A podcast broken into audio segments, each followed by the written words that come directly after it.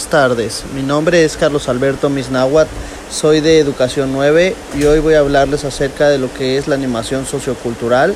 Bueno, vamos a hablar primeramente acerca de los orígenes que se remontan al año 1789 en la Revolución Francesa y la sociedad industrial eh, y el surgimiento de los movimientos de obreros, entre otros factores, crearon el ámbito donde comenzó a desarrollarse lo que vendría a ser la educación popular la cual se caracterizaba por la educación para todas las edades, todos los individuos y todas las categorías.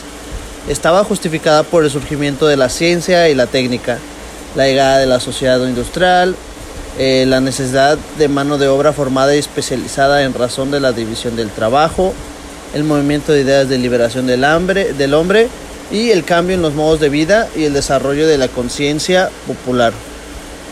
Bueno, también se puede decir que a lo largo de los años y en los diferentes lugares donde se fue desarrollando la animación sociocultural, tomó diversas concepciones y acuerdos, eh, bueno, las cuales vendrían a ser conservadoras, progresistas y revolucionarias. Pero bueno, ¿qué es la animación sociocultural? Al intentar definir la animación sociocultural, eh, se presentan múltiples dificultades eh, porque no hay una definición precisa, eh, pero se podría decir que a partir de los elementos que tiene en común sus distintas afinaciones, la animación sociocultural intenta desarrollar las capacidades y aptitudes de las personas en grupo, esta de cara a participar en su entorno social y transformarlo. Es un método de integración y participación que tiende por acción de un animador a mejorar la comunicación social y al desarrollo de la autonomía individual y grupal. Consiste en ofrecer posibilidades de cultura en el más amplio sector posible de la vida de un ciudadano.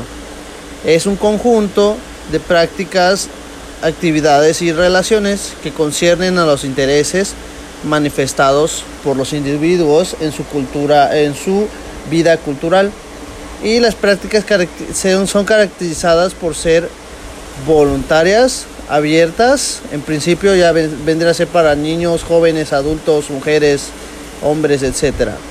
No requieren de lo que vendrá a ser un nivel previo. Y bueno, la animación sociocultural eh, es como propuesta educativa, vendría a ser para sistemática, es decir, que las actividades se desenvuelven fuera de las instituciones educativas y van en relación a cuestiones vitales de los propios participantes. Eh, posee un carácter promocional y reivindicativo de los sectores sociales menos favorecidos, es decir, los que menos tienen, se podría decir. Y no solo se ocupa de transmitir conocimientos, sino también para la comprensión de los fenómenos socioculturales. Eh, el educando se ve como un ser fundamentalmente activo, y eh, que a partir de su propia experiencia y capacidad cognitiva desarrolla sus potencialidades en actividades individuales, grupales o comunitarias. lo que vendría a ser la ASC es la que motiva e inicia el proceso de estructura, situaciones y ambientes. Bueno, por último vamos a hablar acerca de las características del animador sociocultural este promueve y asegura la animación socioeducativa a través de diversos conocimientos y técnicas.